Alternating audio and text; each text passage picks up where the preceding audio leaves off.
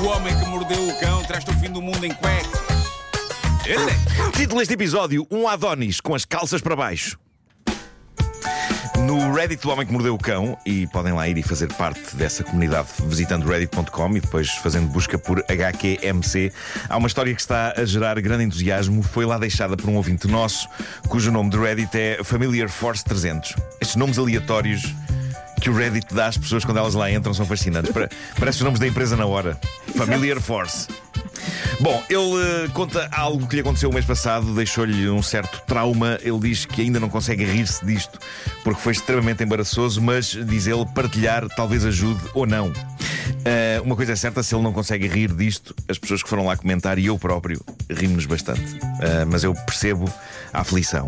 Ele diz: Tenho 25 anos, estou a acabar um mestrado numa engenharia. Como todos os estudantes sabem, os finais de semestre são o nosso Vietnã.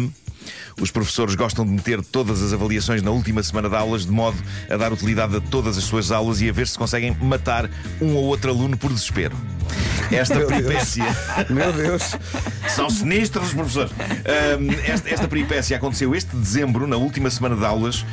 Diz ele, quando fecho os olhos ainda consigo ouvir o som de pessoas a usar calculadoras e outras a riscarem as folhas de exame em desespero.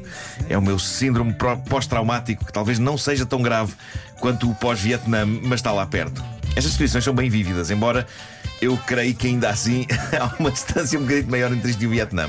Tanto assim que não me parece que finais de semestre deem um filme tão bom como o Apocalipse Now ou o Platoon. Agora, o que ele viveu nesta história, eu acho que isso dá um filme lindo. Só que é um filme de galhofa. Uh, conta ele. Uh, Terça-feira fiquei a estudar até tarde, porque na quarta tinha uma apresentação e um exame. Ao sobreviver a quarta, tinha que ir estudar mais, porque quinta tinha mais um exame. E assim, na quarta à tarde, fui estudar no escritório do meu tio. Ele deu umas chaves, porque depois das 5 não está lá ninguém, e é um sítio sossegado e sem muitas distrações. Não sei como é que era convosco. As minhas memórias dos tempos de estudo envolviam o meu olhar e a minha mente a dada altura, irem para outras zonas do meu quarto. Era para as bandas desenhadas, para o computador. Sim, e eu precisava sim. de estar a Eu- ouvir eu- rádio, música. Ah, eu também, eu também. Assim baixinho sempre. Mas, mas eu não tinha tios com escritórios. Portanto, eu tinha que resistir estoicamente a todos os estímulos que havia no meu quarto. E por isso acho sábio e responsável da parte deste nosso ouvinte ir para um lugar longe de tudo para se concentrar no estudo. Embora eu acho que hoje em dia nós carregamos connosco todas as distrações do mundo, não é? Basta termos telemóveis e portáteis. Mais sobre o portátil deste nosso ouvinte daqui a pouco. Ah, ele chegou ao escritório, não é? Diz que passou a entrada, que tem um sofá, tem uma mesinha. Continuou em frente para uma zona onde havia secretárias. Suponho que aquilo seja uma espécie de um open space. E diz ele: Tentei estudar, mas o meu cérebro não estava nada convencido. Isto é uma ótima descrição, não é? Como é, que- como é que eu nunca, nunca me lembrei disto nos meus tempos de estudante? Lamento, tentei estudar, o meu cérebro não está convencido. Portanto, apesar de estar num local sem distrações, diz ele, decidi que ia fazer uma pausa para ver um episódio de uma série de comédia. Erro. Levei o meu computador para a entrada, sentei-me no sofá e comecei o episódio. Para minha sorte, era daqueles episódios que tinha mais drama do que comédia. A mistura entre o meu cansaço e desespero fez-me chorar. Meu Deus. Coitado. Fui buscar papel para limpar a minha baba e lágrimas. Para uma pessoa sensível e vulnerável, este nosso ouvinte, não é? Em contacto com as suas fragilidades. Eu acho, acho isto bonito. A meio do episódio, depois de ter dormido pouco na noite passada, de já ter tido avaliações e de ter chorado, decidi fazer uma power nap ali no sofá. Para quem não está familiarizado com isto, as power naps são aquelas mini cestas reparadoras, não é? E é uma arte isto de dominar as power naps, porque se são curtas demais não são boas, se são longas demais também não são boas, não é? E manter o equilíbrio na cesta é, é uma arte. Diz ele. Desapertei as calças para ficar mais confortável. E eu compreendo, faço o mesmo nas minhas cestas. Não sei se vocês. Há malta que tira calças nas cestas. Eu não mantenho as calças. Sim. Eu às Tipo, vezes até visto o Depende, pijama. se fizeres uma cesta tipo e no sofá, estás como estás. Mas há pessoas que fazem a cesta, vão para a cama onde Eu dormem. faço na cama, mas não me dispo. Ponho-me assim só por cima.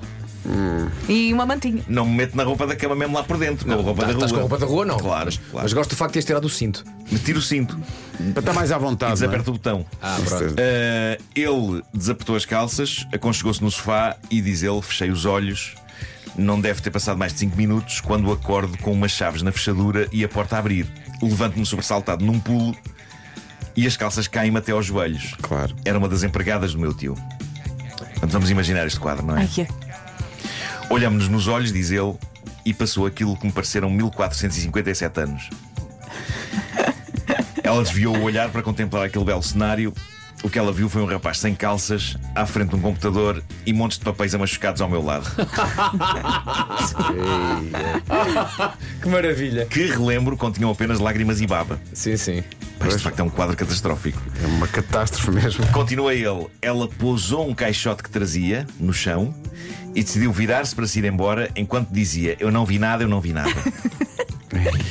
Eu dei uns passos na direção dela enquanto puxava as calças para cima e só consegui balbuciar. Precisa precisa de ajuda? Isto, isto- isto não é, isto não é o que está, não, não é.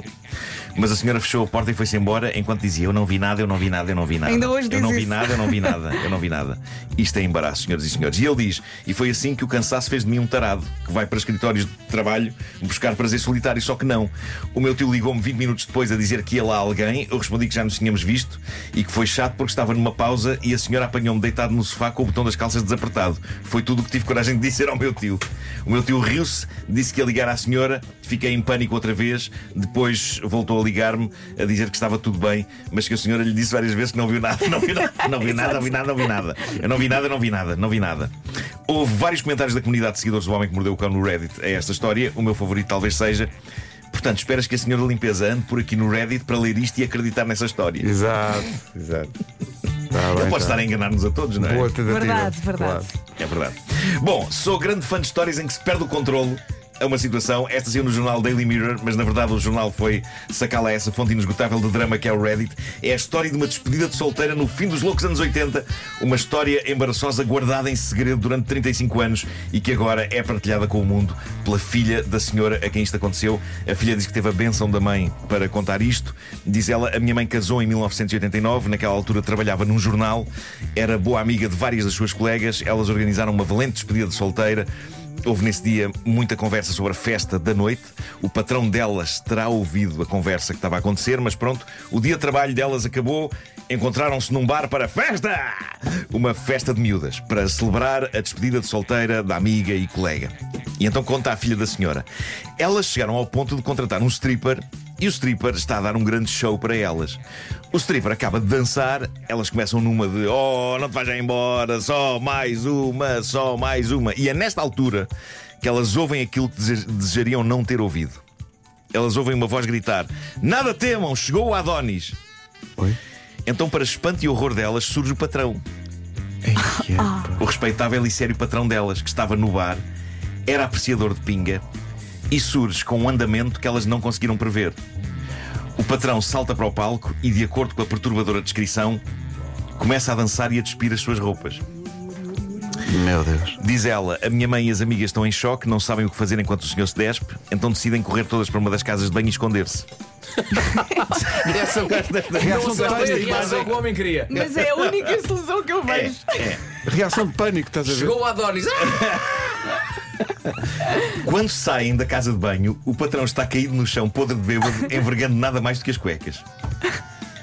Pá. Malta, eu peço a todos os nossos ouvintes que, neste ponto, imaginem esta história, Sim. mas com os vossos patrões. Não. Não, eu estou a Quero imaginar, é o primeiro dia de trabalho Quero depois deixar esta disso. imagem na cabeça dos Não, nossos elas ouvintes. entraram todas no escritório a dizer: Eu não vi nada, eu não vi nada, eu não vi nada. Exato. Eu não vi nada. Mas pronto, voltando aqui a este caso, uma das colegas ligou para a mulher do patrão a pedir-lhe que o viesse buscar.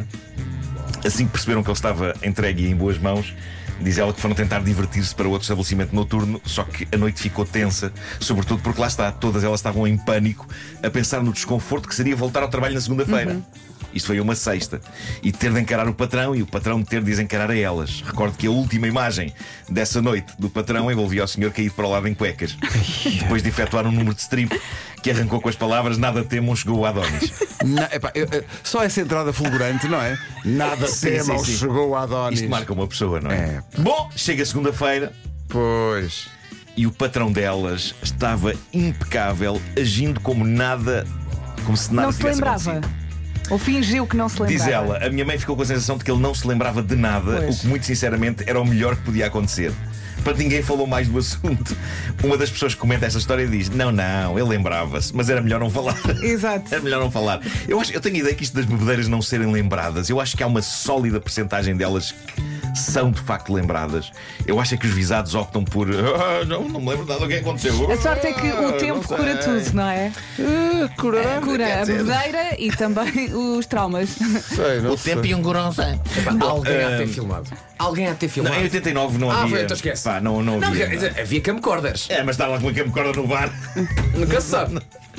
Mas, mas pronto, este senhor era chefe de uma redação, era um jornalista respeitável que foi visto a dizer nada temam, chegou a Adonis, despiu-se e caiu para o lado em cuecas.